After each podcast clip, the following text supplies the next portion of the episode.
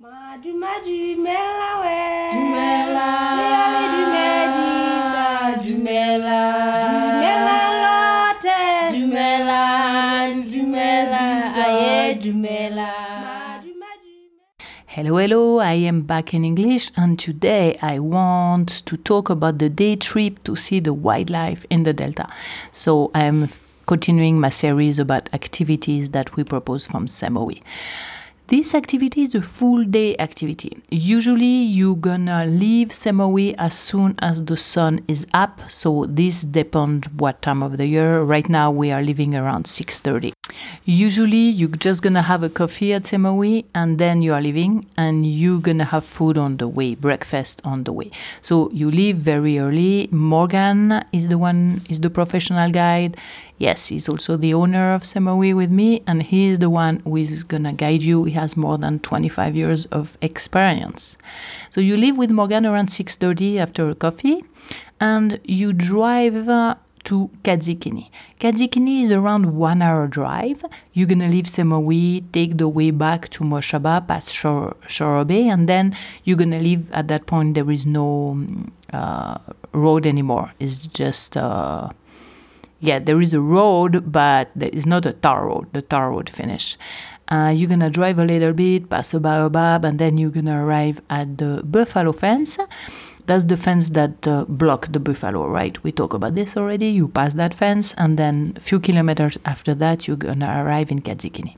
Kaziikini is run by a community. That means is the village around it that run that campsite and that place where we are allowed to drive arriving in Kaziikini, Morgan is going to go and talk with them, and they will uh, give to Morgan somebody from that community. So it's somebody that knows extremely well the place that's going to come with you in the car. And it's somebody that is very precious for Morgan because he's there every single day and he knows everything.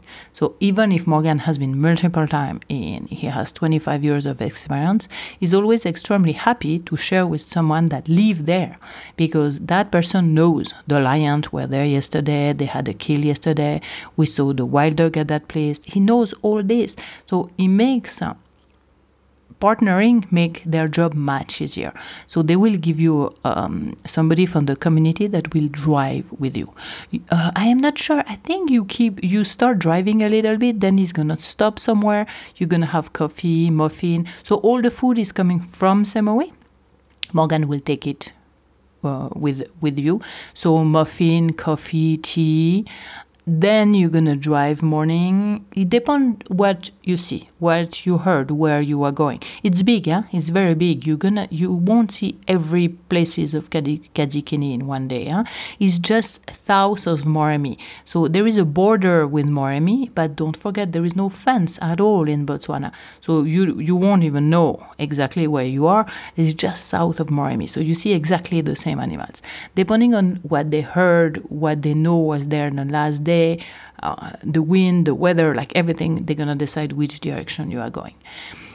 Around midday they, you're gonna stop for lunch. Is they're gonna find a big tree you can stay um, under the tree in the shade and it's gonna be a, a very nice lunch in the wild like this in the bush. We provide the food the drinks. Don't hesitate to take more water with you.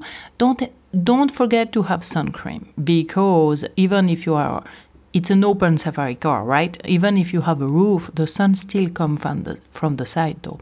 Depending on which time of the year, take a sweater or take something against the wind because it could get cold.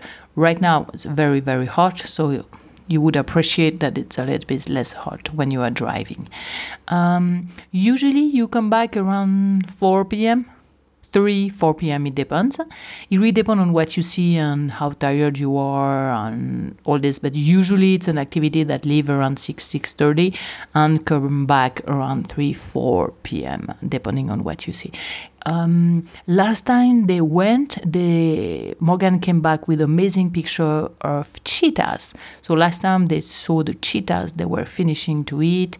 The time before it was wild dog and leopard. Sometimes a big group of lion. So it's not. Uh, you never know, huh? This is not a zoo. I'm gonna repeat again and again. Wildlife, they are free to roam. So it depends what you find. But Morgan has a lot of experience, and somebody from there make a very good combination for you to see a lot of wildlife. So this is one of the activity we propose to help you to actually see and find the wildlife is a day to Kaziikini. I already said it before if you listen to my podcast, but I will repeat. We personally do not propose Moremi because it's too far. We think it's too far. It's three and a half drive just to go and then same to come back. So seven in a very bad road to be inside Moremi. For us, it made a lot more sense to go to Kaziikini to finally see the exact same animals because they go where they want, right? We talk about this. So this is our personal choice. If somebody really want to go to Moremi, there is no problem at all. We can organize this for you with a mobile safari that propose those day trip. So let me know if you have any question. Kaziikini um, day trip to see wildlife in the delta, how we call it, is a very, very nice activity that we propose. I will be back next week with more activity. Have a good week. Bye bye. Thank you for listening. Don't forget to subscribe so you won't miss the next one. If you like it, please leave me a message, a five star, and share with your friend.